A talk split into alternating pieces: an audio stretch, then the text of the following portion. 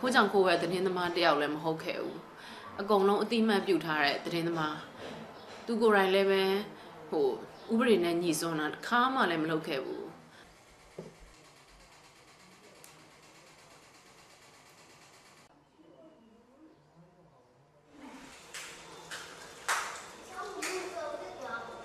သမီးကတော့သမီးယောက်ျားကတော့အမေတရားကိုခေါ်ထုတ်တဲ့အတွက်သမီးကသူ့ကိုဂုဏ်ယူတယ်။ သမီးသူမဟုတ်တာမလုပ်ဘူးဆိုတာလည်းသမီးသိရဲ့အဲဒါကြောင့်ဒါပေမဲ့အခုပြဿနာတွေကသူအမေတရားကိုခေါ်ထုတ်လို့ဖြစ်နေတာ哦အဲ့လိုမလုပ်သင့်ဘူးလို့ထင်တယ်။သမီးယောက်ျားဖန်ရှုပ်တာလေ။အဲ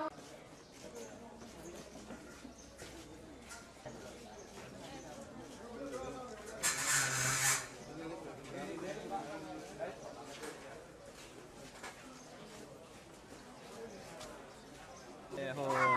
ဒီကျွန်တော်သမီးလေးသိအောင်မတက်တင်ထားပေးပေါ့နော်မြန်မာနိုင်ငံမှာပေါ့နော်ဒီဒီလိုအမတ်တရားတွေကိုဖော်ထုတ်တဲ့လူတွေကဒီအကျဉ်းထောင်တွေအထက်မှာနေနေရတယ်ဆိုတာကိုလေကျွန်တော်သမီးလေးသိအောင်ပေါ့နော်သူကြည့်လိုက်ရင်သူချက်တော့သိလားအမတ်တရားဖော်ထုတ်တဲ့လူတွေကဒီအကျဉ်းထောင်တွေမှာပဲနေရတယ်တန်တိုင်းတွေကနောက်ွယ်တွေပဲရောက်နေတယ်သတိမီဒီယာကိုဖိနှိပ်နေတဲ့အစိုးရတရက်မြန်မာနိုင်ငံမှာရှိခဲ့တယ်ဆိုတာကိုကျွန်တော်သမီးလေးသိအောင်မတက်တင်ထားပေးပါကြာကျွန်တော်အဲ့ဒါပဲကျွန်တော်အဓိကပြောချင်တာ